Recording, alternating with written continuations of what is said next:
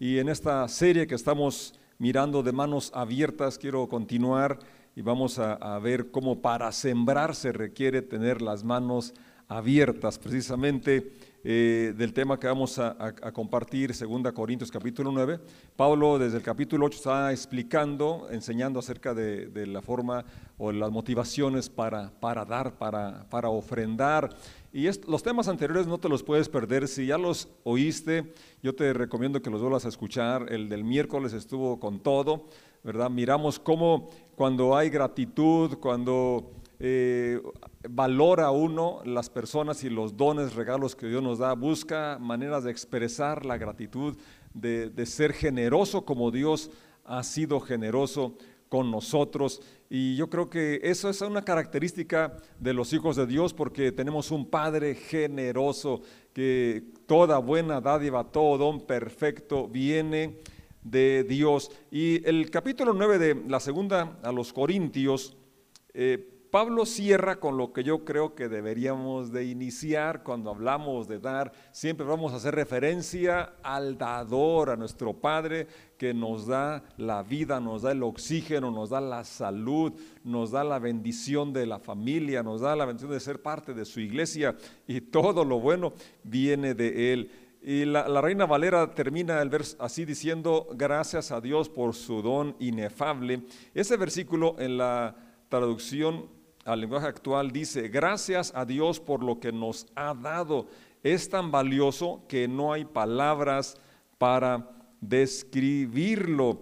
Y otra traducción dice, gracias a Dios porque nos ha hecho un regalo tan grande que no tenemos palabras para expresarlo. El regalo más grande es la vida misma de Jesucristo, que como Él lo expresó, nadie me la quita, yo la pongo de mí mismo, tengo poder para darla y para tomarla. Y Él también dijo, nadie tiene mayor amor que este, que uno ponga su vida por sus amigos. Entonces el regalo más grande es inefable, es decir, no hay palabras para expresar el gran amor, el gran regalo que Dios nos ha dado. Y partiendo de ese de ese regalo, de esa generosidad que Dios nos ha dado, eh, ha mostrado, entonces es que Él espera que sus hijos nos parezcamos a Él, porque bien dice el dicho de tal palo, tal astilla. Entonces, de, una característica que debe reflejar, debemos reflejar los hijos de Dios es esa, la generosidad.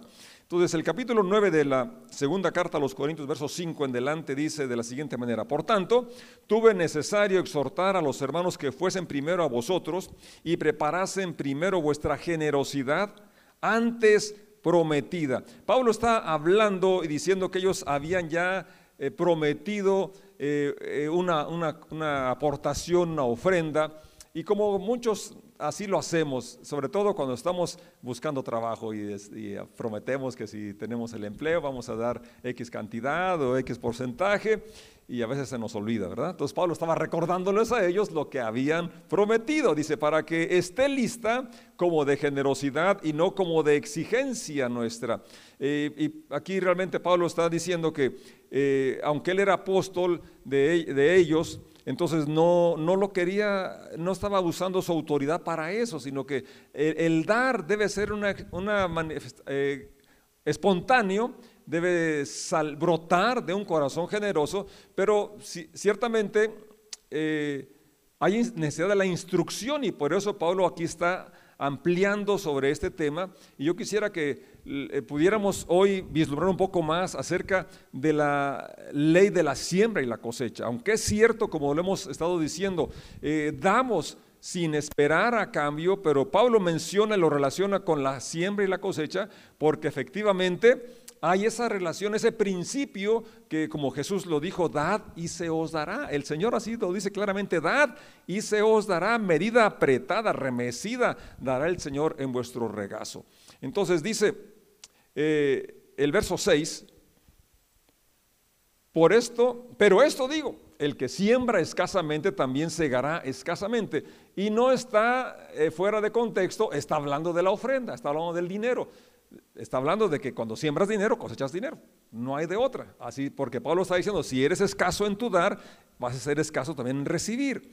Y dice, el que siembra generosamente, generosamente también segará o cosechará. Esto es muy obvio cuando sembramos el campo. Si cultivo, si siembro lo de una hectárea, yo no quiero no espero recogerlo de dos hectáreas, ¿verdad? Eh, es, es, proporcional a la cantidad de terreno y de semillas que se siembren, se cultiven. Entonces, es también igual con lo que damos eh, ya sea de nuestro tiempo, de nuestros recursos, de, de nuestros talentos. Hay una proporción directa de la siembra a la cosecha. Y luego sigue diciendo, verso 7, cada uno de, es decir, fíjate cómo está, no está fuera de contexto, está dentro de la misma temática, cuando habla de la generosidad, cuando habla de dar, y luego hace una, una, una declaración muy, muy eh, necesaria, puede decir, porque luego sucede que puede razonar, bueno, mi esposo ya dio, pues ya, entonces ya yo como ama de casa, pues no, no tengo para dar, o los hijos, decir, mi papá ya dio, pero todos tenemos recursos, además de dinero, que podemos dar, que podemos sembrar, y eso traerá bendición, traerá cosecha para bendecir a más personas. Cada uno de, ¿y cómo, cómo es que dice Pablo que demos como propuso? En su corazón. El, corazón del, ser humano eh, ciertamente eh, pensamos de una forma egoísta, pero algo importante que tenemos que recordar es que en el nuevo pacto que estamos viviendo hoy en nuestra relación con Dios, eh, una de las eh, cosas que hace Dios es quitar el corazón de piedra, el corazón insensible, el corazón apático, y entonces dice que pondría uno de carne, es decir, uno sensible, uno que es solidario, uno que responde ante las necesidades. Por eso dice que dé como propuso en su corazón, porque todos nos hemos propuesto en algún momento dar, pero a veces se nos olvida y Pablo lo recuerda, da como propusiste en aquella ocasión que, tenías ese deseo de expresar tu amor, tu gratitud a Dios. No con tristeza, ni por necesidad. La necesidad no nos obliga, no nos manda, no es algo más allá que, que hay necesidades que cubrir, pero no es eso lo que nos mueve a ser generosos. Tampoco lo hacemos con tristeza, porque pues ya qué, o, pues ya este, insisten. No, realmente, y dice, porque Dios ama al dador alegre. Eh, una anécdota se cuenta que el papá ya cuando iban a, la reunión, a, la iglesia, a la congregación, le da a su hijo algo para gastar y otra cantidad para ofrendar, pero le dio un peso para gastar y, diez pesos para ofrendar. Ya cuando regresó de su clase, dice, ¿sí diste tu ofrenda? Sí. ¿Y cuánto diste? Un peso, pero te di diez pesos. Sí, pero es que si daba los diez pesos no le iba a dar con alegría. Entonces mejor di un peso para darlo con alegría. Bueno, no sé cómo lo, das o cuánto das, pero sí se espera o Dios espera que lo hagamos con alegría, con gratitud, porque Dios ama al dador alegre. Y luego la promesa del verso 8 es, lo que nos, nos, da esa alegría. La alegría viene cuando sentimos la satisfacción de colaborar, de contribuir para que otros sean bendecidos, porque sentimos gratitud, porque ya Dios nos ha bendecido, porque si damos es porque ya tenemos. Y poderoso es Dios para hacer que abunde en vosotros toda gracia. Poderoso es Dios. Dios no solamente tiene poder, es poderoso, es todopoderoso. Cuando ofrendamos, cuando diezmamos, es una expresión de nuestra fe, de que creemos que Dios es quien dice que es y que hará aquello que ha prometido hacer. Y aquí Pablo dice que Él es poderoso para hacer que abunde en vosotros toda gracia, a fin de que teniendo siempre, siempre, en medio de la pandemia, en medio del desempleo, siempre habrá abundancia en todas las cosas, teniendo lo suficiente para que abundéis en toda buena obra. Y luego cita una escritura y dice, como está escrito, repartió ¿A quién se refiere? A Dios. Repartió, dio a los pobres, su justicia permanece para siempre. Entonces, eso eh, tenemos que recordar cómo es Dios. Y aquí Pablo hace esa señalación, recuerda que Dios reparte, Dios da a los pobres y su justicia permanece para siempre. Con esa idea continúa con el tema y aquí viene eh, la parte central de lo que quiero compartir. El que da semilla al que siembra. Dios es el que nos da la semilla para sembrar. Y dirá a ustedes, qué bueno, porque así tenemos maíz, tenemos tortillas, tenemos eh, pan, trigo y, está bien, se refiere a los agricultores, pero volvamos al, al, escrito, Pablo está hablando de la ofrenda. Pablo está hablando de principios que se aplican y funcionan a la hora de tener eh, las manos abiertas, o como el sembrador necesita abrir la mano para que suelte la semilla. Si uno eh, en, en, esos tiempos se colgaba un morral, ¿verdad? Yo me tocó sembrar todavía así, soy del siglo pasado o antepasado. Y traía aquí el costal amarrado y metía la mano, agarraba el puño de trigo y, tenía que soltarlo, esparcirlo. para sembrar se requiere las manos abiertas. Y Pablo menciona aquí dos cosas importantes que quiero recordarles. Una es que Dios nos da semilla a los que sembramos y pan a los que comemos. Todos comemos. Pero Dios espera que todos sembremos también. Y ahí está el problema, creo, ¿verdad? Que Dios nos da y pensamos que todo lo que nos da es para nuestro consumo, es para nuestro beneficio, pero nos da con dos finalidades y, las enumera en el orden de prioridades. Primero para sembrar, porque si queremos más necesitamos sembrar para poder cosechar. ¿Me van siguiendo? Así es. Y el que da, ¿quién es el que da? Dios que Él, ya miramos, reparte a los pobres y su justicia permanece para siempre. Entonces, Él que da semilla al que siembra y pan al que come, proveerá y multiplicará vuestra sementera. La sementera es ese lugar donde se, se, guarda la semilla y la semilla se guarda nada más hasta el tiempo de la siembra, no se guarda ahí para siempre. Yo recuerdo cuando seleccionábamos las mazorcas más bonitas para las, para la siembra siguiente del maíz o el trigo mejor dado para también este, sembrarlo, lo guardaba uno, lo trataba, lo curaba, ¿verdad? Pero nada más lo guardaba hasta que llegaba el tiempo de la siembra, es decir, no se guardaba ahí para siempre. Entonces también así eh, es, lo que Dios nos provee en todas las áreas, en los recursos, en el talento, en el tiempo. Dios nos provee con dos finalidades, una para sembrar, para dar, para bendecir a otros y otra para nuestro beneficio, nuestro consumo, nuestro alimento, nuestro sustento. Dios tiene cuidado y por eso la justicia de Dios es esa. Dios te quiere usar como un instrumento para bendecir a otros, para repartir, para dar a los pobres. Él lo sigue haciendo a través de hijos e hijas generosos, generosas que, que tiene. Y Él por eso ama, bendice al dador alegre. El problema está que nos comemos la semilla. Tenemos ahí el maíz y pensamos que es nada más, pensamos en el pozole, pensamos nada más en las tortillas, pero se nos olvida que una parte, la primera parte, es la de sembrar, porque si no sembramos, pues no habrá cosecha. Tenemos el trigo, ya pensamos nada más en el pan, ¿verdad? Pensamos en las tortillas de harina, en las panochas y no sé qué más, pero hay que saber que siempre, y esto repito, se está aplicando no literalmente a la semilla del campo, sino a los recursos a lo que Dios nos ha bendecido eh, y concretamente lo hemos enfatizado, encuadrado en tres cosas, tiempo, talentos, tesoro.